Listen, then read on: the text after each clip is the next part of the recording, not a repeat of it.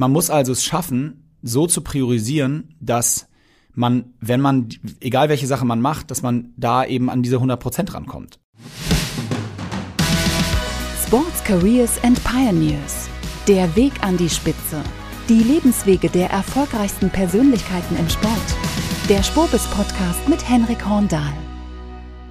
Hallo alle zusammen, schön, dass ihr dabei seid. Heute rede ich mit Moritz Fürste, ein Mann, auf den das Wort Legende, das man ja hier und da schon mal etwas leichtfertig verwenden kann, absolut zutrifft. Er hat drei Olympiamedaillen gewonnen, zwei davon in Gold, WM-Titel, EM-Titel und Dutzende weitere Pokale. Trotzdem weiß man als Hockeyspieler aus Deutschland, dass man nach der Karriere direkt Geld verdienen muss. Und auch als Geschäftsmann ist Moritz jetzt sehr erfolgreich und hat gleich mal eine neue Sportart erfunden. Wie er Weltklasse-Hockeyspieler geworden ist, warum er in Indien versteigert wurde und was ihr euch davon abgucken könnt, das hört ihr jetzt von Moritz Fürste.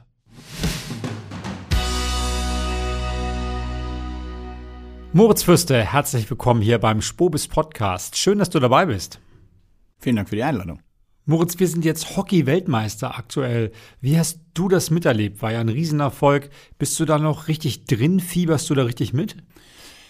Äh, ja, ich, ich würde sagen, ich bin quasi eher wieder richtig drin. Ähm, ich habe schon äh, ein bisschen Abstand gemacht oder gehabt, nachdem ich dann aufgehört habe und jetzt spätestens bei diesem Turnier, schon auch bei den Olympischen Spielen in, in Tokio, aber auch jetzt spätestens bei diesem Turnier habe ich aber wirklich wieder richtig mitgefiebert und ähm, habe das sehr eng verfolgt und äh, habe mich wahnsinnig gefreut. Fand vor allen Dingen auch für den Sport, also für die Jungs selber, äh, ist das bombastisch. Man vergisst auch, glaube ich, das ist erst der dritte Weltmeistertitel im Hockey. Äh, so die, ich sag mal, der, der allgemeinen Sport, vielleicht nicht Sportbegeisterte, aber im Hockey nicht so Firme, äh, spricht viel von, ja, und Hockey so mega erfolgreich und in den letzten Jahren und fragen mich nicht, seit 20 Jahren und die gewinnen ja eh immer alles, so nach dem Motto. Das ist absolut falsch. War der erste Titel seit zehn Jahren und der dritte WM-Titel überhaupt in der Geschichte des Sports. Von daher äh, das war schon sehr besonders und äh, ich habe mich für die Sportart gefreut, vor allem auch, weil ich glaube, dass es über diese Titel einfach eine Menge transportiert werden kann. Und das merkt man ja auch, ähm,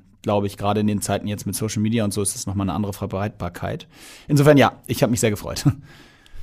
Moritz, du hast mal gesagt, dass der vierte Platz der deutschen Mannschaft bei den Olympischen Spielen in Tokio ein Riesenerfolg war, weil einfach die anderen Länder viel professioneller geworden sind, sehr viel aufgeholt haben und sogar an Deutschland vorbeigezogen sind. Also nochmal, wie hoch ist dieser Erfolg jetzt einzuschätzen, Weltmeister geworden zu sein? Ja, das, äh, das, das ist tatsächlich äh, wichtig, das zu erwähnen, weil alle anderen Top-Mannschaften sind Profis. Und damit meine ich, dass die halt nichts anderes machen als, als Hockey spielen. Vielleicht macht der eine oder andere ein Fernstudium nebenbei, aber definitiv ohne Prio. Und ich habe ein Jahr irgendwie in der, nochmal in Belgien auch gespielt am Ende. Da das ist nicht vergleichbar. Die Jungs haben morgens Training und abends Training ähm, oder teilweise mittags Standardsituationen Training. Das, das wäre in Deutschland undenkbar. Das ist wirklich, das muss man einordnen und das ist wirklich absolut fantastisch, dass die deutsche Mannschaft es geschafft hat, sich in der Weltspitze wieder durchzusetzen, obwohl sich diese Gap in den letzten Jahren so entwickelt hat. Profi, das ist ja immer die Frage, was heißt das? Ich definiere Profi in dem Sinne im Sport wirklich ausschließlich über Geld weil sich bei den anderen Dingen wenig unterscheidet. Also wir können ja jede Sportart durchgehen. Der Leichtathlet, der Volleyballer, Handballer, Hockeyspieler, die trainieren alle nicht weniger als die Sportler wie, ich weiß nicht, Fußballer, Formel-1-Fahrer, Golfer oder Tennisspieler. Deswegen definiere ich das tatsächlich rein über die Frage, wie viel Geld wird verdient und ist es wirklich das Einzige, was sie machen, weil es ausreicht finanziell. Und da äh, ist eben, ist man im Hockey weit weg. Und also das, ich habe ich hab vor fünf, sechs Jahren gesagt, ich glaube, dass es ganz schwer wird, in der Weltspitze zu bleiben in den nächsten 10, 15 Jahren. Die deutsche Nationalmannschaft hat äh, im Hockey jetzt bewiesen, dass es geht, zumindest noch. Und äh, ich hoffe, dass es keine Ausnahme bleibt und man kann den Jungs das echt nicht hoch genug anrechnen. Du hast ja auch im Ausland gespielt, in Indien, darauf kommen wir später nochmal zurück, in Spanien. Wo kommt da das Geld her und wieso fehlt uns hier in Deutschland das Geld für Hockey? Ich glaube, dass es ganz klar ist und, und ich versuche das auch immer wieder zu betonen und meinen das aber nicht in dem Sinne negativ. Aber es gibt kein anderes Land, in dem die Distanz zwischen der ersten Sportart und den ganzen anderen Sportarten dahinter so groß ist wie Deutschland. Wir haben fast eine Monosportkultur. Das, also das ist so, wir können sie alle durchgehen. Also wenn wir die Commonwealth-Länder nehmen, ne, also alles, was irgendwie England ist oder auch Indien, Pakistan, Kanada, Australien, ist ganz groß im Cricket oder Rugby. Also das sind Sportarten, die da fast genauso eine große Rolle spielen, teilweise sogar eine größere. Wir müssen nur in die Nachbarländer gucken, ob das Holland ist, da ist es tatsächlich Feldhockey, ob es Kroatien ist mit Handball oder auch mit Wasserball. Ähm, und wir könnten ewig so weit, USA als bestes Beispiel, da sind es fünf Sportarten, die quasi gleich inhaltlich ähm, präsent sind. Und das ist in Deutschland nicht so. In Deutschland ist diese Gap so riesig und die hat sich so entwickelt. Da gibt's auch jetzt an dem Status gibt's nichts in dem Sinne, äh, zu, rumzunörgeln, weil darum geht's auch, glaube ich, niemanden in der, ich sag mal, zweiten, dritten oder vierten Reihe. Es geht nicht darum zu sagen, der Fußball muss jetzt irgendwie Geld abgeben oder so.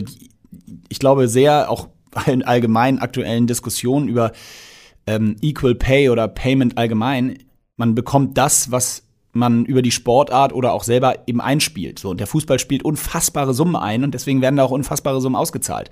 So, würde ich das als Werbetreibender würde ich da rein investieren? Nein, wahrscheinlich nicht, weil ich den ROI da irgendwie super schwach einschätze. Zumindest, wenn ich nicht gerade die Telekom bin. So. Aber die zweiten, Sport, dritten Tiersportarten, wenn man so möchte, die finden quasi außerhalb der Öffentlichkeit statt. Und das ist meine Antwort auf die Frage, woher das Geld in Holland oder Belgien kommt. Da ist das nicht so. Da ist diese Gap nicht so groß. Da finden die Sportarten medial ganz anders statt und dadurch haben sie auch wieder eine größere Relevanz bei sponsortreibenden Unternehmen und Unternehmen, die das als, als Werbefläche auch erkennen, äh, weil sie darüber Werte transportieren, die sie für sinnvoll halten. Wir haben ein riesengroßes Problem, Henne-Ei-Problem im deutschen Sport weil die Sponsoren sagen, naja, das zeigt ja keiner. Und die Medienanstalten sagen, naja, da fließt ist kein Geld, was, was sollen wir das zeigen? So, und deswegen bin ich sehr gespannt, wie sich jetzt aktuelle ähm, Projekte entwickeln, wie Christian Seiferts dein. Ähm, ich bin sehr gespannt, wie sich das entwickelt, weil ich den Ansatz nicht nur als einer der Tier 2, 3, 4, was auch immer Sportarten sehr schätze, sondern weil ich tatsächlich glaube, dass das erfolgreich sein kann. Völlig unabhängig von meinem großen Interesse für den Hockeysport, aber auch für ganz, ganz viele andere Sportarten im, im hinteren Segment. Ich glaube wirklich, dass der emotionale Markt da ist. Und ich habe schon vor, ich glaube, sechs oder sieben Jahren auch einmal im Gespräch mit euch gesagt, warum ist Football so erfolgreich geworden in Deutschland über Pro7 Sat1? Und die Antwort für mich ist neben der sensationellen Aufbereitung und wie die Jungs das gemacht haben sonntags da im Studio, auch da, weil es kontinuierlich da war. Und ich bin mir sicher, wenn wir Hockey in den nächsten Jahren aufbereiten würden, so wie das Sky jahrelang mit der Fußball-Bundesliga gemacht hat, und wir würden jeden Samstag da zwei Spiele zeigen und abends die Highlights, dann würde sich Hockey auch ähnlich entwickeln, weil es ist nicht so, dass die Menschen sagen, ich will nur Fußball gucken. Aber es ist halt, es läuft halt immer. Ich sehe das doch bei mir selber. Ich schalte montags teilweise, habe ich, oder zumindest in der Vergangenheit, gucke ich mir irgendwie Paderborn gegen Greuther Fürth auf Sport 1 an, weil es lief. Nicht, weil ich gerade mega Bock auf Greuther Fürth gegen Paderborn hatte.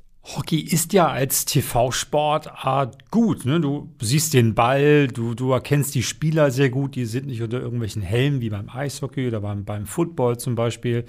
Die Regeln sind nicht so schwierig zu verstehen, man schießt Tore. Was glaubst du, welches Potenzial hat Hockey, auch wenn man es abwägt zu zum Beispiel Handball oder Basketball oder muss man das gar nicht machen? Ich glaube, das muss man nicht machen. Ich glaube, es gibt, äh, also die, die Vereinigten Staaten zeigen doch perfekt, dass der Markt für verschiedene Sportarten riesig ist. Das widerspricht sich alles in meinen Augen nicht. Ich glaube, dass der begeisterte Hockey-Fan sich absolut Highlight-Spiele der Handball-Bundesliga anguckt und da auch ein, gewisses Interesse hat, alleine schon aufgrund des Sportinteresses. Und gerade wenn es dann international wird, sowieso, das sehen wir ja an den Zuschauerzahlen auch bei der Handball-WM, dass das bei Weitem nicht nur Handballfans sind, die sich das anschauen. Ähm, ich glaube, man muss es nicht abgrenzen. Ich glaube, man muss die, äh, die ich sehe die auch nicht in Konkurrenz zueinander, sondern es geht erstmal nur darum, eine Plattform zu schaffen und das Angebot zu haben. So. Und dann natürlich werden sich am Ende vor allen Dingen die Sportarten durchsetzen, die dann funktionieren, wo die Leute sagen, da ist ein gewisses Entertainment dabei, äh, dem, kann ich folgen. Da bin ich beim Hockey übrigens etwas skeptischer. Ich bin noch nicht so hundertprozentig sicher, ob der durchschnittliche Zuschauer wirklich sagt, ich kann den Ball die ganze Zeit sehen. Da, da muss, glaube ich, doch noch ein bisschen was gemacht werden. Bin auch noch nicht ganz happy mit der Kameraeinstellung, aus der gezeigt wird, dass ich glaube, man darf Hockey nicht so sehr im Close-up zeigen, weil das viel zu kompliziert zu verstehen ist, was da passiert. Aber das ist jetzt vielleicht ein bisschen detailliert. insgesamt ist es toll und deswegen bin ich so gespannt auf das dein Projekt. Erstmal, dass das Angebot da ist und dann geht es jetzt darum, das auch zu nutzen. Und das ist, glaube ich, die viel größere Hürde für die kleinen Verbände, weil die eben gar nicht so aufgestellt sind. Das WM-Finale war ja auch nur bei der Zone zu sehen, ohne den netten Kollegen von der Zone zu nahe zu treten. Aber das schließt natürlich eine ganze Menge Menschen aus, die nicht The Zone haben. Ähm, das wird auf jeden Fall sehr, sehr spannend werden zu sehen, was da noch an Potenzial drinsteckt und äh, wie sich das dann auch im Streaming und äh, im TV dann später vielleicht auch entwickelt. Aber reden wir mal über dich als Sportler. Du spielst ja schon eine ganze Zeit nicht mehr professionell oder hauptsächlich Hockey. Ich glaube, fünf, sechs Jahre sind das jetzt, oder?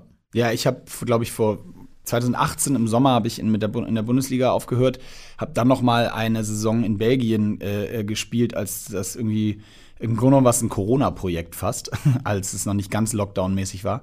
Aber ja, eigentlich, eigentlich seit Sommer 2018 ist eigentlich Ende. Wie geht es dir damit? Also es ist ganz lustig. Ich habe äh, mir relativ schnell Ersatz gesucht und spiele auch Tennis und Golf in der Freizeit begeistert und habe auch da genau ange angesprochen an den Wochenenden dann irgendwie mal ein Punktspiel und habe so quasi dieses grundsätzliche Narrativ, dass ich mache Sport mit anderen Leuten und das macht mir Spaß, das habe ich noch. Deswegen hat mir das per se nicht gefehlt, wo, zumal es weitestgehend die gleichen Leute sind, mit denen ich früher zum Hockey gespielt habe. Aber ich habe jetzt bei der, bei der WM tatsächlich zum ersten Mal so richtig gemerkt, dass das, also da hat es mir zum ersten Mal gefehlt. Und ich glaube, das waren tatsächlich witzigerweise diese Trigger-Erinnerungen an diese großen Erfolge. Also ich habe dann die Videos gesehen, wie die Jungs empfangen werden im Hotel. In dem gleichen Hotel habe ich auch wurde ich auch mal empfangen, weil wir da, das war mein Heimathotel in in Indien, als ich da gespielt habe, zum Teil. Ähm, also das sind so, das waren auf einmal so Trigger, wo ich mich auf einmal war ich wieder in 2006 bei unserem äh, WM-Titel in Mönchengladbach und habe mich da so reinversetzt gefühlt, wie da so die Emotionen waren. Und da habe ich richtig äh, gemerkt, dass mir, da hat es mir zum ersten Mal so richtig gefehlt. Aber da geht es, glaube ich, mehr um diese Erinnerungen. Und ich habe mehrfach in den letzten Tagen auch, auch im Büro auch zu meiner Frau gesagt, so, ich hoffe, dass die Jungs das richtig genießen können und dass sie das alles aufsaugen. Weil in dem Moment ist es anders, als wenn man jetzt von außen drauf guckt. In dem Moment ist man und alles ist irgendwie Wahnsinn und man, das fliegt alles so an einem vorbei und dann wird man da noch irgendwie zum Fernsehen eingeladen und da ist immer Radio und dann ist da der nächste Empfang und da ist eine Sportlerehrung und frag mich nicht. Und man wandelt eigentlich nur so durch die Zeit und ich, also da hat es mir zum ersten Mal so richtig gefehlt. Du warst unglaublich erfolgreich. Du hast äh, Olympiagold zweimal gewonnen, Olympiabronze, warst Weltmeister und Europameister und hast noch eine ganze Menge mehr Titel gewonnen. Was hast du eigentlich für eine Vitrine zu Hause? Steht das irgendwie alles so im Wohnzimmer rum? Ähm, bedeutet dir das alles noch was, wenn du diese, diese ähm, Plaketten, Pokale und so weiter siehst? Gehst du da einmal am Tag vorbei oder liegen die irgendwo rum und fangen Staub? Nee, also äh, ich, also ich habe keine Vitrine, wobei tatsächlich so wir das mal überlegt haben, ob wir so ein paar Sachen zumindest aufhängen. Im Moment hängt gar nichts oder steht. Also ich gehe damit sehr, sehr positiv um, weil, also ich bin zum Beispiel jemand, der sich das sehr häufig zurückholt. Also ich bin fast traurig, dass ich hätte gerne in der Zeit heute diese Erfolge gehabt, weil das alles so unglaublich dokumentiert ist. Also wenn ich jetzt die Weltmeisterschaft jetzt, die Jungs können sich in 20 Jahren im Grunde genommen jede Bewegung, die sie bei diesem Turnier gemacht haben, nochmal im Fernsehen angucken. Von uns 2006 oder 2008 gibt's nur ganz sporadisch überhaupt Videomaterial. Zumindest so sichtbar. Es gibt bei YouTube ein paar Videos von der WM 2006, die kann man fast nicht sehen, so pixelig sind die. Da sieht man mal, wie sich das entwickelt hat ich hole mir das schon häufig zurück. Also ich, ich gehe wirklich häufig zu YouTube und gucke mir noch mal irgendwie was an von damals und denke mir, ach witzig, guck mal, der war dabei oder und das so haben wir, oh Gott, was hast du denn da gemacht? Nur die positiven Sachen, also Niederlagen habe ich mir noch nie angeguckt, aber äh, so von diesen, von diesen Erfolgen, das, das hole ich mir doch häufig als Erinnerung zurück. Gibt es eigentlich noch sowas wie so eine Art Klassentreffen, die Mannschaft von 2008, von 2012? Gibt es da noch Kontakt? Denn die kommen ja nicht alle aus Hamburg, sondern aus ganz Deutschland. Ja, wir haben uns 2018 mit der, mit der Peking-Mannschaft getroffen und 2022, letztes Jahr, hatten wir das Zehn-Jahrestreffen mit der London-Olympiamannschaft. Ähm, das, das hoffe ich auch, dass sich das noch viele Jahre so fortsetzt. Was hat dich damals so gut gemacht? Du warst der Welthockeyspieler, also der Beste der ganzen Welt. Was würdest du sagen? Was hat dich da ausgezeichnet? Hast du irgendwelche besonderen Fähigkeiten gehabt? Was eher so das gesamte Paket? Hast du irgendwelche besonderen Waffen da im Repertoire gehabt? Was meinst du, was hat dich da als Hockeyspieler ausgezeichnet? Ja, das ist schwierig, weil im Mannschaftssport sind diese Einzelauszeichnungen immer super schwierig zu, zu kommentieren. Ich meine, Ich will es mal mit dem, versuchen mal mit dem Fußballvergleich anzufangen. Die Diskussionen um den Weltfußballer sind ja in jedem Jahr da, wer das wird und ist und warum der das wird. Jetzt gab es im Fußball jahrelang vermeintlich zwei Ausnahmespieler. So war das im Hockey übrigens vor meiner Zeit auch. Da gab es einen Australier und einen Holländer, die sich das, ich glaube, zwölfmal untereinander aufgeteilt haben. Dann war die Generation so ein bisschen vorbei und seitdem hat das im Grunde genommen dann fast jedes Jahr jemand anderes gewonnen. Was hat mich gut gemacht? Ich glaube, ich war eher, es, ich hatte jetzt nicht so den einen besonderen Skill, wo in, in 20 Jahren noch alle sagen, oh ja, hier, äh, das war äh, Moritz Fürste, der hat ja mal das so toll gekonnt. Ich glaube, ich war eher so sehr relativ komplett und vor allen Dingen ähm, hatte ich auch andere Soft Skills, die dazu geführt haben. Also was so, ich sag mal, das ganze Thema Leadership auf dem Platz angeht oder ja eine Führungsrolle zu übernehmen, in entscheidenden Momenten auch gut zu spielen. Ich habe hat das schönste Kompliment, was ich je bekommen habe, habe ich mal von meinem Mannschaftskollegen, jahrelangen Mannschaftskollegen Timo West bekommen, der mal nach einem Finale, was wir gegen ihn verloren haben, mir danach sagte so, ja, ey, ist echt krass. Ich habe dich eigentlich noch nie, wenn es drauf ankam, schlecht spielen sehen. So, also weil ich hatte in dem Spiel okay gespielt, gut gespielt und wir haben halt trotzdem verloren. Und ich glaube, das war so ein bisschen so meine Stärke. Dadurch bin ich natürlich auch, oder bin ich, dadurch bin ich immer, wenn es auch dann in die entscheidenden Spiele kam, auch irgendwie aufgefallen, weil, also ich habe immer irgendeine Rolle gespielt so. Aber ich war, glaube ich, nicht der beste Spieler der Welt. Ich war ein guter Spieler und das hätten auch fünf andere gewinnen können. Dass du gerade in Drucksituationen, beim Finale, beim Halbfinale, wenn es so richtig wichtig geworden ist, dass du damals diese guten Leistungen gezeigt hast. Kam das irgendwie so raus? Was hat dich da getriggert? Hast du keine Angst gehabt? Ja, es ist, das ist schwer zu sagen. Ich sage dass auch jedem, das Weltklasse oder das sehr, sehr gut und gut sich vor allen Dingen da unterscheidet, wer dann, wenn es drauf ankommt, wirklich Leistung bringen kann. Übrigens auch im Berufsleben, überall. Wenn es so ein klares Rezept gäbe, wäre es, glaube ich, zu einfach. Ich, mich hat das einfach nie vor eine Herausforderung gestellt. Also ich habe vom Olympischen Finale als Beispiel eine Stunde geschlafen, vielleicht. Ich hab, konnte nie einpennen. Ich konnte nicht einschlafen. Ich hab, war aufgeregt, ich hab, mir ging alles durch den Kopf. Ich habe mir Gedanken gemacht, wie ich, falls es zum Penaltyschießen kommt, wie ich den schieße, weil ich wusste, dass ich dann dran bin, weil das gehörte auch zu meiner Rolle, Verantwortung zu übernehmen ich habe mir überlegt, Strafecken, ich war dann nachher in Rio Strafeckenschütze, da waren wir zwar nicht im Finale, aber vom Halbfinale, vom Viertelfinale, ich habe mir überlegt, wie schieße ich die, was macht der Torwart? Mir gingen tausend Sachen durch den Kopf. Es gab deutsche Meisterschaft-Finals, wo ich um zwei Uhr morgens unten an die Bar gegangen bin und mir, mir eine Apfelschorle bestellt habe, weil im Hotel, weil ich nicht einschlafen konnte und ich wollte meinen Zimmerkollegen nicht irgendwie nerven mit irgendwie Licht. Also worauf ich hinaus will, ist, das hatte ich alles, aber trotzdem in dem, also ich habe keine perfekte Vorbereitung oder weiß nicht, oder nicht genau die Bananen zum richtigen Zeitpunkt gegessen, wie man vielleicht eigentlich sollte. Aber in dem Moment, wo es dann auf den Platz ging, wusste ich halt hundertprozentig genau, was ich machen muss. Und da war dann auch egal, ob ich drei Stunden zu wenig geschlafen habe an dem einen Tag, in dem einen Spiel. Sondern ich war dann einfach da und bereit und habe das auch nie als Problem gesehen oder so. Oder als, oh no, ich bin jetzt irgendwie nicht gut drauf. Sondern ich, ich glaube, der Schlüssel das sehe ich auch heute übrigens im Berufsleben so, wenn ich hundertprozentig weiß, was ich machen muss und mich da total wohl in der Rolle und Aufgabe fühle, dann weiß ich auch, dass ich da performen kann. Vorträge. Wenn ich weiß, worüber ich rede, kannst du mich fünf Minuten vorher fragen, ob ich es mache und ich würde, hätte kein Problem, beim großen Kongress zu sprechen. Wenn ich auch nur im Ansatz nicht genau weiß, worum es geht oder worüber ich rede oder mich mit dem Thema nicht so 100% wohlfühle, dann habe ich sogar das Problem, das dir persönlich, mit dir persönlich darüber zu reden. Also ich glaube, es geht sehr um diese Sicherheit. Und beim Sporthockey wusste ich halt einfach immer zu 100 Prozent, was zu tun ist. Das hat, glaube ich, dazu geführt. Als du Hockey gespielt hast, gab es ja eine recht geringe Professionalität. Also du hast neben deinem, neben deiner Karriere als Hockeyspieler hast du noch studiert, du hast noch einen Job gehabt. Wie kann man das alles unter einen Hut bringen? Das ist ja auch so eine Aufgabe und eine Herausforderung, die viele von uns haben, dass man irgendwie denkt, ich muss hier fünf, sechs Bälle gleichzeitig jonglieren und irgendwie gucken, dass keiner runterfällt. Also halte ich sie irgendwie in der Luft. Du hast aber trotzdem geschafft, Weltklasse Hockey zu spielen und die anderen Dinge, Studium, Job auch noch irgendwie hinzukriegen. Wie machst du das? Ja, ich glaube, der wichtigste Teil, den habe ich auch danach erst so richtig gelernt, aber in der aber zum Glück sehr früh, Anfang 20. Das, was du gerade beschrieben hast mit fünf, sechs Bällen in der Luft halten, das ist genau der Fehler. Ich hatte das Studium, den Job, Sport und ein Privatleben. Ich hatte vier Bälle. Wenn du versuchst, diese vier Bälle in der Luft zu halten, dann machst du bei allem 25 Prozent. Dann bleiben die alle in der Luft, aber du bist in allem schlecht. Man muss also es schaffen, so zu priorisieren, dass man, wenn man, egal welche Sache man macht, dass man da eben an diese 100 Prozent rankommt. Und ja, das heißt, dass in der Phase, wo ich mich auf die Olympischen Spiele vorbereite, mein Privatleben wahrscheinlich bei 0,6 Prozent, äh, die Uni bei 0 Prozent und der Job bei minus 0 Prozent äh, lag. Und 99,4 Prozent, äh, wenn das noch aufgeht, waren dann eben voller Fokus auf Hockey. So, wenn ich mich auf eine Klausurphase vorbereitet habe, konnte ich natürlich Hockey nicht ganz bei Null lassen, das wäre auch nicht gegangen, aber dann war Hockey vielleicht bei 30 und ich habe die anderen 70 Prozent voll in diese Klausuren gelegt.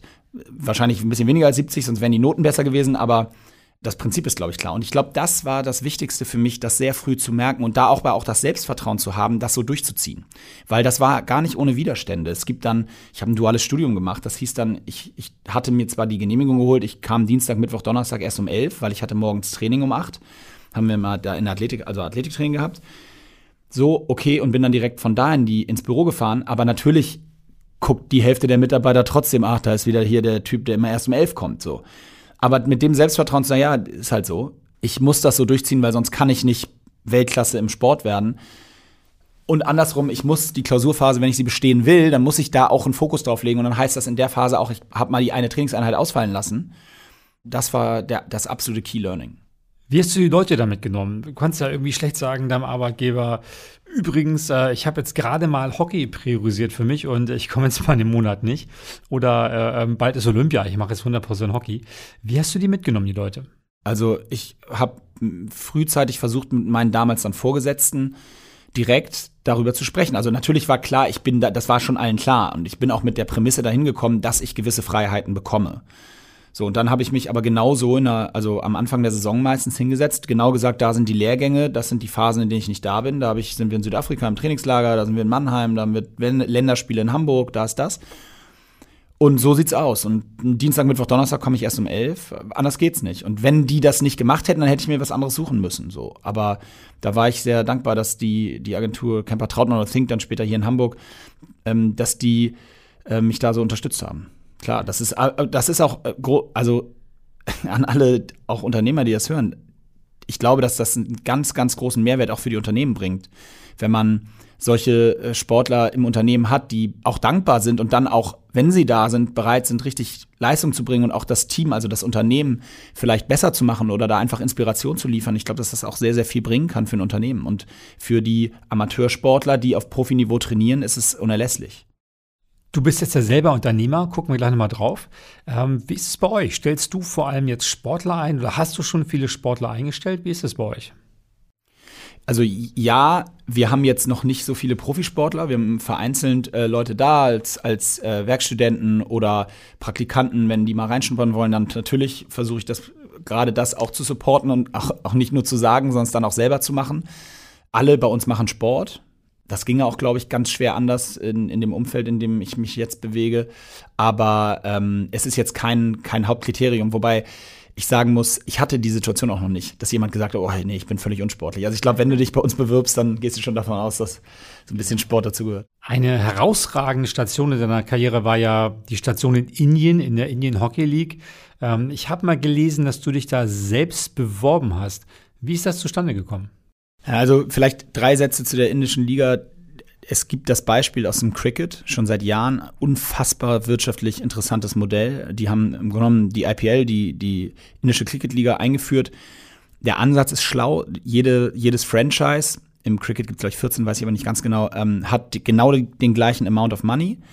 Und alle drei Jahre dürfen sich global alle Spieler, die Lust haben, für den sogenannten Draft anmelden. Das ist eigentlich eine Auktion und kein Draft, aber für diese Auktion darf sich jeder anmelden, könntest du dich morgen anmelden für die Cricket-Liga. Und dann werden alle Spieler nacheinander versteigert. Jede, jeder Verein, also jedes Franchise hat genau gleich viel Geld. So kann also, also jeder genau die gleichen Chancen, sich sein Team zusammenzustellen. Und von den dann, weiß ich nicht, 10.000 Spielern, die sich da anmelden für, den, für die Auktion, werden dann für jede Mannschaft 15 genommen und alle anderen gehen leer aus. Und das hat beim Cricket unfassbar funktioniert. Diese Liga ist ein Wahnsinnsprodukt, was da in Indien wirklich die Spieler verdienen Millionen äh, mit diesen Verträgen und die Liga an sich ist das Highlight des Jahres in Indien. Und das haben sie dann für Hockey sich überlegt auch zu machen. Vor allen Dingen um, das war 2012, um aus der Nische so Platz 11 bis 15 im, Weltsport, im Welthockey einzulegen, als Nation äh, rauszukommen und wieder in die Top 5 zu kommen. Und das hat unfassbar funktioniert. Also wenn du sagst, ich habe mich da beworben, das stimmt nicht ganz, sondern es war eben so, die Auktion wurde zum ersten Mal ausgerufen 2012 und dann konnte man sich, damals gab es die Prämisse, man musste irgendwo international, also einer Nationalmannschaft angehören. Es durfte nicht jeder sich anmelden, sondern und ich habe mich da auf die Liste schreiben lassen und nach dem Motto mal gucken, ob ich ersteigert werde. Und dann hatte ich das Glück, Momentum und Timing, dass ich 2012 Welthockeyspieler wurde und dadurch war natürlich meine Ausgangslage ganz gut für die Auktion das Gehalt, was man verdient, ist, war der Preis, für den man ersteigert wurde. Das heißt, ich habe dann wirklich, also live morgens um fünf deutscher Zeit irgendwie, wurde mein Name aus der Kugel gezogen von insgesamt 2000 Globalen, die sich beworben haben. Und dann ging das Wettbieten um mich los. Und dann hat man die ganze Zeit nur gehofft, dass der, dass die sich alle weiter melden, weil das ging dann irgendwann in, ich glaube, tausender Schritten. Und dann gelten die Verträge für drei Jahre und nach drei Jahren war dann die nächste, war dann die nächste Auktion und dann geht's wieder von vorne los das Konzept ist genial. Also wenn man sich mal überlegt, da sind halt einfach, im Hockey waren es dann acht Teams und die haben alle exakt die gleichen Chancen, sich eine super Mannschaft zusammenzustellen. Je nach Taktik, welcher Spieler, wie viel geben sie aus. Und, aber Indien als Erfahrung war, war spektakulär. In Indien spielen wirklich hunderte Millionen Hockey. Also die Spiele waren, das kann man sich gar nicht vorstellen. Das, also mein Heimatstadion war das jetzt WM-Stadion von den vergangenen Wochen. Da gingen 17.500 rein. Das war bei jedem Spiel waren da 25. Und ähm, es ist alles live abends im TV mit Vorberichterstattung zwei Stunden und mit abends Highlights und dann geht man muss man noch ins Studio danach. Also äh, eigentlich ist es wirklich genau wie wir es hier aus dem Fußball kennen. Und das war eine spezielle Zeit, weil dann fliegt man nach Hause und hier hat keiner irgendwas mitbekommen. Und da war man irgendwie so drei Monate während der Saison, war man da irgendwie, ja, gefühlt Cristiano Ronaldo, äh, äh, wenn der in, in Madrid früher durch die Straßen gegangen ist. Und äh, dann kommt man hierher und dann ist alles wieder sehr geerdet. Das war, war, auch, war auch eine schöne Erfahrung. Du hast ja in Indien gespielt, haben wir eben gehört. In Belgien hast du auch noch gespielt, in Spanien. Diese ganzen Auslandsstationen, wie haben die dann Blick geweitet? Was hast du da mitgenommen? Ja, sehr. Also gerade Indien war wirklich spektakulär. Ich habe auch noch eine Saison ganz am Anfang meiner Karriere in Australien gespielt. Ich habe überall eigentlich immer was mitgenommen. In Spanien vor allen Dingen die Sprache. Das war mir sehr wichtig. Das war auch so ein Zeitpunkt, wo ich einfach mal so eine Break brauchte. Und ähm, da bin ich wirklich hauptsächlich wegen Male in Spanien leben und die Sprache lernen hingegangen. Der Verein war auch sehr, sehr gut, haben auch Champions League gespielt mit dem. Aber das war so der Hauptgrund. Ja, ich habe immer einen anderen Approach auf, auf Hockey mitgenommen, eine andere Sichtweise, ein bisschen immer, immer gelernt, wie die anderen Nationen über den Sport denken, wie sie trainieren, was sie so machen. Und das äh, hat sicherlich mich nicht schlechter gemacht. Du hast dann ja aufgehört zu spielen und bist Geschäftsmann geworden. Und du hast gegründet, zusammen mit Christian Tötzke, der hier auch schon im Spobis Podcast äh, zu Gast war und mit Marco Klevenhagen geredet hat. Wie bist du da reingekommen? War das schon immer deine Vorstellung, dass du irgendwann mal Unternehmer wirst, dass du irgendwas eigenes kreierst und gründest? Ich habe mich sehr früh damit beschäftigt. Nochmal in diesen Tier 3, 4, 5, 2, was auch immer Sportarten musst du das tun. Also du kannst nicht, ich glaube, keiner wenn, wir, wenn du jemand, mit jemandem aus dem, ich weiß nicht, Badminton oder Hockey oder welche Sportart auch immer sprichst, ich glaube, du wirst keinen treffen, der sagt, ja, ich mache jetzt erstmal bis ich 30 bin Sport und dann gucken wir mal, wie es weitergeht. So, weil jeder weiß, ist super in der Zeit als Student. Ich habe auch damals schon irgendwie blieben 2.000, 3.000 Euro im Monat übrig, was als Student ja sensationell ist. Aber du weißt auch, das wird, wenn du dann mal 35 bist, nicht reichen, um 50 Jahre deine Familie zu ernähren. So, also musst du dich, wenn du so ein bisschen zumindest mitdenkst, musst du dich damit beschäftigen, wie es irgendwie weitergeht und das zumindest so vorbereiten. Du musst jetzt noch nicht wissen, was du später wirst, aber du musst es vorbereiten, dass du eben Optionen hast. Und das habe ich immer gemacht, habe studiert, haben wir darüber gesprochen und wollte auf jeden Fall vor den Olympischen Spielen in Rio anfangen zu arbeiten, weil ich gesagt habe, ich will nicht so ein 100 Prozent, so ein Kaltentzug und Kaltstart haben. Also beides. Den kalten Entzug vom Hockey und dann den Kaltstart gleichzeitig. Ich glaube, das hätte mich zu sehr überwältigt. Das war, das habe ich 2015, 14 immer schon so gedacht, so, oh, jetzt mal gucken, wie lange es noch geht. Und dann habe ich angefangen, quasi in Absprache in der Agentur, in der ich auch gelernt hatte, nach, nach drei, vier Jahren Pause habe ich da angefangen, 20 Stunden die Woche vor Rio schon zu arbeiten, also immer so in den Zeiten zwischen Training. Und das war auch gut. Das hat mir auch viel, viel gegeben. Und nach Rio hatte ich dann, habe ich mich dann mit denen hingesetzt und wir haben aber festgestellt, dass das ist es nicht so richtig. Also weder ich konnte das, was ich wollte, das Thema Sport in so einer Werbeagentur irgendwie integrieren. Ich habe das, das habe ich nicht geschafft. Ich war auch noch nicht reif genug und gut genug. Äh, und dann haben wir uns entschieden, uns zu trennen. Und dann habe ich Christian Tötzke äh, über Michael Trautmann kennengelernt und wir haben uns irgendwie zu dritt zusammengesetzt und haben so ein bisschen gebrainstormt, ob das irgendwie passen kann. Und ja, und zwei Monate später haben wir gegründet. Finde ich sehr spektakulär. High Rocks, ein, ein neuer Sport. Ja, wir, also Christian kam in die Partnerschaft mit der Grundidee, dass die Fitnesswelt einen Sport braucht. Überall auf der Welt sagen Leute, Fitness ist mein Sport. So wie früher man gesagt hat, Hockey ist mein Sport oder Basketball ist mein Sport und am Wochenende habe ich halt meine Punktspiele oder Tennis ist mein Sport. Und beim Fitness sagen, das waren die Studien damals, 52 Prozent der Leute sagen, Fitness ist, ist mein Sport. Also die ins Fitnessstudio gehen. Und da haben wir gesagt, das ist ja witzig, weil die äh, was, was ist denn euer, also was denn? Training ist euer Sport. Das ist eigentlich das, was ihr sagt. Trainieren gehen im Fitnessstudio ist euer Sport. Weil es gibt keinen Fitnesssport. Ja, und dann haben wir gesagt, okay, es gibt Konzepte, es gibt CrossFit und es gibt Trainingsformen und Zumba und wie sie alle heißen und es gibt äh, irgendwie Xletics oder ähm, äh, Obstacle Races, aber es gibt keinen Sport für Fitness, den jeder machen kann. Na, und den, in a nutshell, den haben wir erfunden. Der heißt jetzt Rocks. Wir nennen das Fitness Racing. Das ist so ein bisschen das Segment, wie wir das versuchen zu erklären. Und es ist eine Mischung aus Laufen und immer wieder den gleichen Fitnessübungen, wie im Triathlon auch immer die gleichen verschiedenen Sportarten sind. Also wir haben nicht in dem Sinne irgendwie was völlig neu erfunden, sondern wir haben bestehende Sachen zusammengepackt und daraus einen Wettbewerb gemacht. Und den rollen wir global aus, versuchen wir sehr zu uniformieren und wirklich eine Sportart draus zu machen. Das ist uns auch ganz wichtig. Nicht irgendwie ein Training oder bei dem Event ist es so und bei dem so. Nein, Hyrox, wenn du morgen oder nächste Woche nach Chicago fliegst, dann machst du an dem gleichen, mehr oder weniger gleichen, exakt gleichen Hyrox-Event mit wie morgen in Stuttgart. Aber sag mal, hast du dir das ausgedacht? Das ist ja wirklich unfassbar anstrengend. Äh, du hast ja auch mal Sport gemacht. Nee, wir haben, das haben wir, das, das haben vor allen Dingen unsere Sportdirektorin, wenn man so will, global Mintra Mettis oder jetzt Tilly, äh, hat das, äh, ist dafür einen Großteil der Übung verantwortlich. Wir haben das natürlich immer alles diskutiert, was kommt rein, wie ist das judgeable, also wie kann man das, wie können Schiedsrichter das auch bewerten sozusagen, so dass da nicht irgendwie jeder machen kann, was er will. Da muss man ja ein bisschen aufpassen, wenn du jetzt bei jedem Workout immer für jeden Teilnehmer einen Schiedsrichter brauchst, dann wird es schwierig, irgendwie 5000 Leute am Tag durchzubringen. Also die Übungen sind so entstanden aus verschiedenen äh, Blickwinkeln und, und Parametern, die da eine Rolle gespielt haben. Ja, es ist sehr, sehr anstrengend ich vergleiche es immer so ein bisschen mit, wir sagen häufig so Marathon auf Fitness. Ähm, das trifft es eigentlich ganz gut. Oder Triathlon auf, oder Oktalon auf Fitness. Weil ein Triathlon oder Marathon ist auch unfassbar anstrengend. Und trotzdem, wenn du es dir anguckst, äh, gerade irgendwie ab viereinhalb Stunden, kommt wirklich jeder Mann im wahrsten des Wortes ins Ziel. Und so ist es bei uns auch. Also die, was auch immer deine Zeit ist, du wirst nicht sagen, oh, war ja ein Walk in the Park. Es ist sehr anstrengend aber 99 Prozent der Leute, die bei uns an die Startlinie gehen, kommen ins Ziel. So, also der, der schnellste in 55 Minuten und der bisher langsamste in 4 Stunden 10. Und für beide war es sehr, sehr anstrengend. Aber ich glaube, darum geht es ja auch ein bisschen beim Sport. Also es geht, man sucht sich ja Sportarten nicht aus, weil sie irgendwie einfach sind, sondern weil sie einen in einer gewissen Form triggern oder challengen. Und das Schöne hier ist, wir haben eine Sportart erfunden, für die ganz, ganz, ganz, ganz viele Menschen sowieso schon trainiert haben. Nur, dass es eben diese Sportart noch nicht gab. Und das ist eigentlich das Coole. Wir haben nicht irgendwie einen völlig neuen Sport erfunden, den, der jetzt irgendwelche Bewegungen bedarf, die noch nie jemand gesehen oder gemacht hat, sondern wir haben eine Sportart erfunden aus Bewegungen, die wir alle immer schon machen. Und das, glaube ich, ist so ein bisschen der Reiz.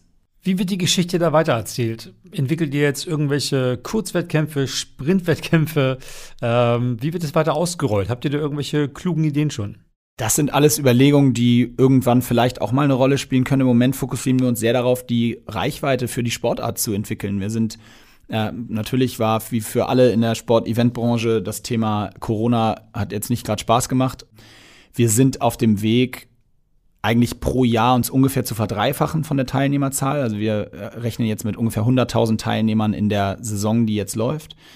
Wir expandieren jetzt in noch sieben weitere Märkte. Ähm, Australien kommt dazu, China kommt dazu, Südkorea kommt dazu, Italien kommt dazu. Also äh, schon ein ziemlich globaler Footprint langsam und Ähm, ja, also das ist Ziel eins. Und wir haben immer gesagt, wir, wir wollen Sport sein. Uns ist das auch ganz wichtig. Also wir wollen, dass die, so der, die Aufmerksamkeit dahin geht, dass wir als Sport verstanden werden. Als Sportart von mir aus, in einem Sportsegment, das wir, wie gesagt, Fitness Racing nennen. Aber im Bestfall wird High Rocks zum Synonym für Fitness Racing. Und ja, wir sprechen viel darüber, wir haben diverse Ziele. Wir, das ist eine Sportart, die ich mir durchaus vorstellen kann, die mal olympisch werden kann. Weil warum sollte es nicht so sein? Im Moment würde das fast eher an der Tatsache scheitern, dass wir nicht so richtig in eine Verbandsstruktur integriert sind.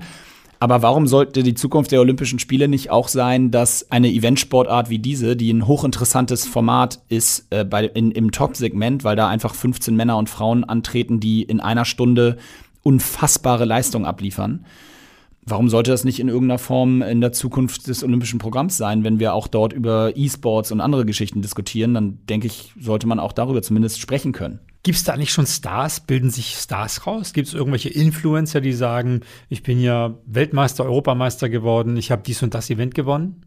Ja, das ist ganz krass. Also auch das, da von der Geschwindigkeit war ich etwas überrascht. Es haben sehr schnell ähm, haben sich, ich würde sagen, es sind, gibt so 10 bis 15 inzwischen weltweit, Männer und Frauen, das ist auch ganz spannend. Wir haben fast 45 Prozent, eigentlich ganz 43 Prozent Frauen global als Teilnehmer, was deswegen so spannend ist, weil das sehr ungewöhnlich ist in den Endurance-Fitness-Bewerben wie Triathlon oder Marathon. Da sind es häufig 20, 30 Prozent. Wir haben deutlich, deutlich mehr.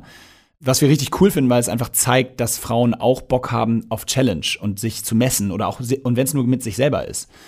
Also das ist das eine. Und ja, wir haben 15, würde ich sagen, ungefähr Leute, die da wirklich inzwischen fast von leben also neben der Tatsache, dass es ein bisschen Preisgeld bei uns gibt, wo man jetzt nicht mega reich mit wird, aber was zumindest so übers Jahr wird, die haben Sponsoren, die bereiten sich da richtig auch vor und die sagen wirklich, Hyrox ist my sport.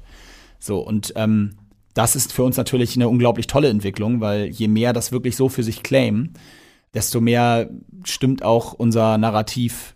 Wenn du dich jetzt heute siehst als Unternehmer und früher als Sportler, was würdest du sagen, wo sind die Gemeinsamkeiten? Welche Eigenschaften und welche Fähigkeiten hattest du als Sportler, vielleicht sogar als Teamcaptain? Und welche kannst du jetzt mitnehmen in deine Unternehmertätigkeit? Zwei Sachen, die mir direkt einfallen, sind einmal einfach die Tatsache, dass mir alles in der Gruppe mehr Spaß macht. Also ich war nie derjenige, der sich alleine im Gym Lust hatte zu schinden, um besser zu werden oder sonst was, sondern ich hatte immer Lust, alles in der Gruppe zusammen zu machen.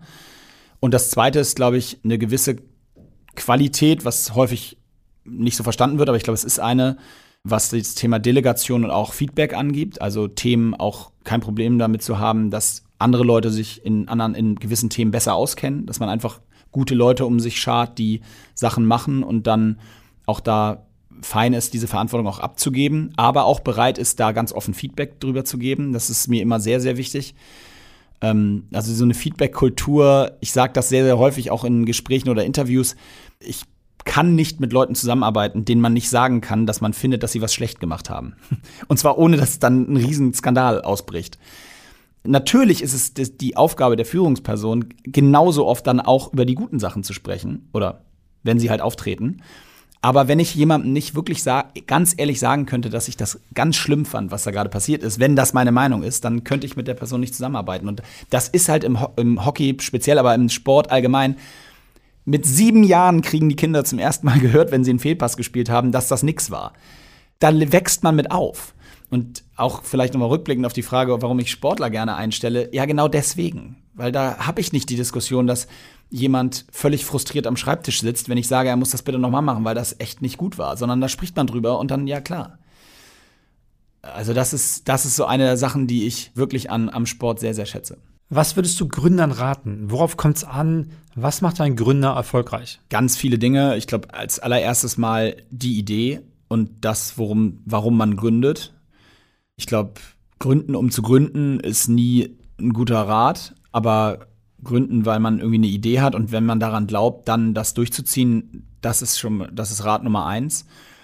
Ich würde mir immer in einer gewissen Form vorher auch Rat holen, rückblickend auch, äh, verschiedene Dinge aus verschiedenen Blickwinkeln ähm, mir zumindest einmal beleuchten lassen und dann meine eigene Entscheidung fällen, aber dass man in verschiedensten Bereichen ähm, sich einfach Feedback einholt, was andere darüber denken, ohne sich davon, und das ist, glaube ich, die große Gefahr, ohne sich davon dann verunsichern zu lassen. Das ist nämlich immer so ein bisschen die Gefahr dabei, weil wenn ich eine super Idee jemandem präsentiere und der findet die aber nicht so gut, heißt das noch lange nicht, dass sie nicht gut ist. Das heißt nur, man hat eine Meinung. So und ähm, ich glaube, seinen eigenen Weg zu gehen da ist, ist total wichtig und trotzdem nicht ganz blauig ranzugehen. Und dann, ich glaube, das alles Entscheidende ist eben eine gewisse Dedication und auch Standhaftigkeit, weil wenn man sich von den ersten, zweiten und dritten Rückschlägen oder Niederschlägen umhauen lässt, dann wird es ganz, ganz schwer, weil zum Gründen gehört Failure.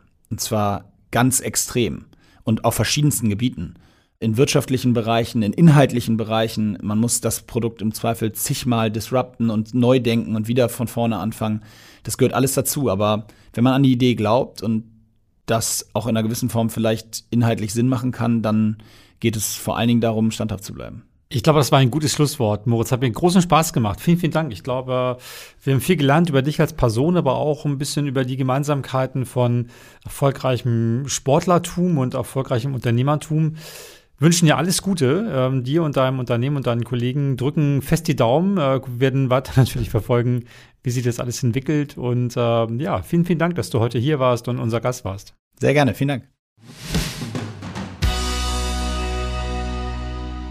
Sehr sympathischer Typ, Moritz Fürster, hat mir großen Spaß gemacht, das Gespräch zu führen. Ich finde, er ist absolut auf dem Boden geblieben und ich finde, er ist für mich ein Meister der Priorisierung, denn er hat es irgendwie geschafft, Studium, Arbeit und Weltklasse-Hockeyspieler miteinander zu vereinen. Und es hat er getan, indem er halt diese Dinge hintereinander gemacht hat. Und zwar alle zu 100 Prozent.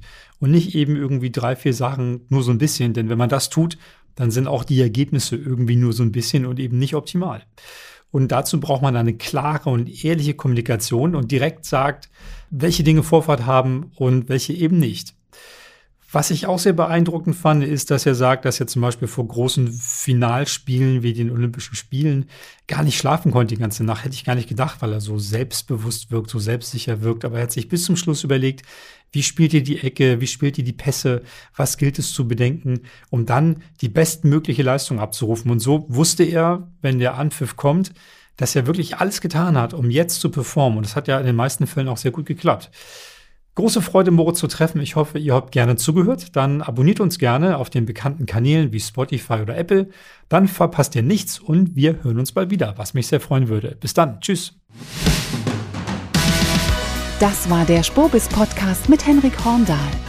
Sports Careers and Pioneers. Der Weg an die Spitze. Die Lebenswege der erfolgreichsten Persönlichkeiten im Sport.